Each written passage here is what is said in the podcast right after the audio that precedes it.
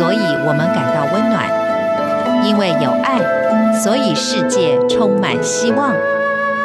十分暖心文，传递善美乐，让爱无所不在。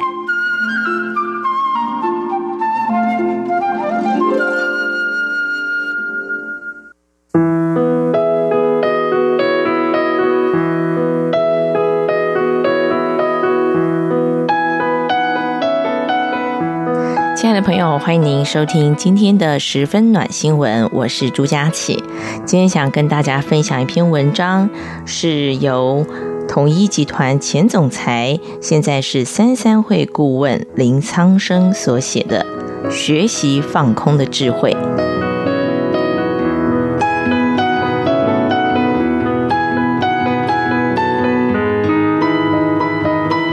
有一天，坐在湖边发呆。看着湖中自己的倒影出神，脑筋想东想西，非常的复杂，却看见了水里头的自己悠然飘逸，非常安静。我一时愣住了，很惊讶于这个湖水倒影教给我的智慧。回来再读《金刚经》，又增加了一层领会。《金刚经》像湖水，让我进到空茫世界中，见到自己的倒影。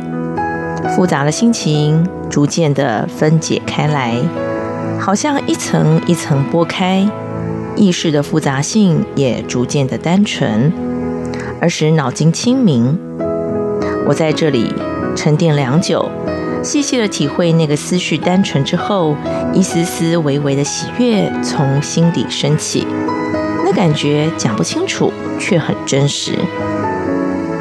从此，我很喜欢《金刚经》。《金刚经》绝对不是宗教的教条，《金刚经》是教导人们从有的复杂世界回到无的单纯世界的方法。我不知道老子有没有读过《金刚经》，但老子的知白守黑有异曲同工之妙。更重要的是，《金刚经》还提出了方法。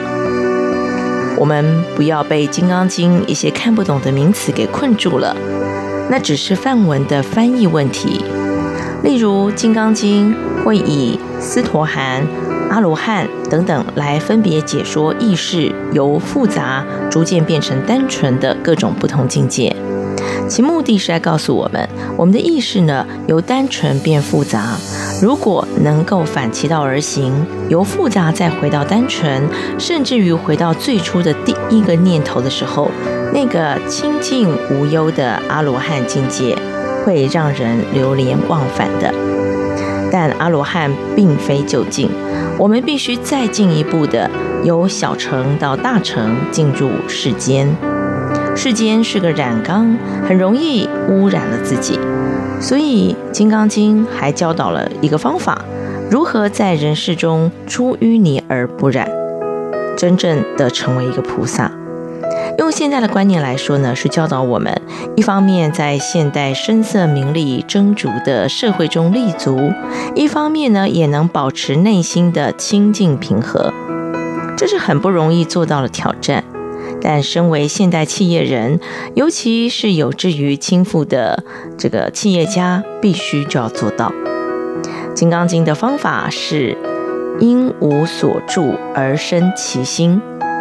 这句话，六祖慧能听了，马上醒悟解脱。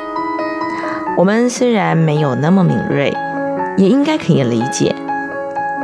人的心像流水，每一滴水都是新的。从内心浮出的每一个念头也应该是新的。无所住是不执着，不执着于过去的记忆，不执着于未来的期待，一心宽广，任由念头来去，这才是无所在。住的意思就是执着。无所住而生其心，引导人们在外在复杂有的世界与内在单纯无的世界中来去自由，这是生活或生命很重要的学习。知道这么生活，就会超脱万事万物，让生活愉快、乐观进取。所以我常说呢，这个企业家赚的钱要放在口袋，不要放在心上。这观念也是从这句话衍生出来的。不执着于万事万物的自由度是越高的，而这智慧呢也会越高。《金刚经》是引入智慧的经典，有了这了解心性的智慧，一个人顶天立地，超越了利害牵扯，放开了纠缠心结，如此不被欲望或事物束缚着，一心明朗，像镜子一样，事来而心始现，事去而心随空。那么，一个平常人也会成为睿智的平常人，一个企业家也会成为完全不一样的企业家。生命是如此奇妙，我们越往内探索，越能够体会生命真正的真相。我们如果呢，只停留在物质的外在世界，那是很肤浅的认知。《金刚经》是智慧的桥梁，引导我们向全向的世界迈进。了解这件事情，智慧就会大开，而能够醒悟，身为一个人或一个企业家，怎么样才能够在人世中创造希望而不被污染？相信呢，这才是我们要提倡的轻富观念的主要目的。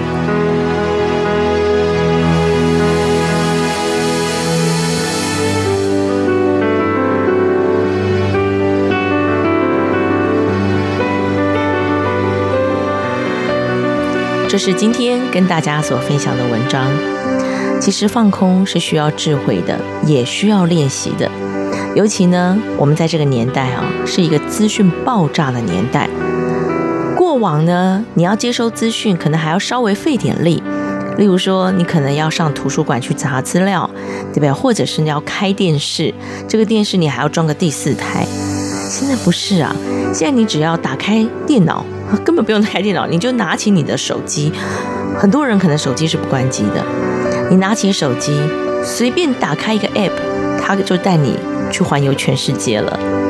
在这样的一个情况之下，你要更刻意的，更花一些努力，去告诉自己不要打开你的手机。所以，这个当一个人多么辛苦啊！以前是要花力气去取得资讯，现在反而是要花力气去阻止自己获得太多的资讯。今天我们从《金刚经》去啊、探索这个所谓的放空的练习，但也许呃我们对于《金刚经》都不太熟悉，还没有能够体会到啊、呃、这部经典的一个精神跟意义。不过呢，透过这个作者林苍生他的说明之后，我自己有一点点懂了。因为其实我们对外的连接，其实常常就是一个很物质的世界。我们常常去想，我要什么？我还有什么不足的？我要去赚钱，赚钱的原因是因为要呃养家，呃糊口，这样有很多的目的。但是实际上，回到我们自己的内在。如果让内在可以更为清楚的明了这些所谓的欲望跟想要的东西到底是不是真正需要的，那你真的要到一个无的境界，你才能够理解。如果当你今天手上什么都没有，也没有头衔，也没有这些物质外在的东西的时候，你真的要的是什么？这很奇妙哦，这两件事情有时候想起来啊，会是不一样的答案。所以。外在的世界，我们不能够呃让自己完全不去接触，对不对？我们还是要跟这个世界有有所交流的。但是让自己常常有一些独处的时光是绝对必要的。独处的时候，我们就要聆听自己内在的声音，那个无的境界也才会出现。当无的境界出现了，你其实对于有的世界会看得更清楚。说起来有点悬，但是我觉得这个值得大家好好的品味、好好的思考、好好的练习。我们下个礼拜同一时间空中再会喽。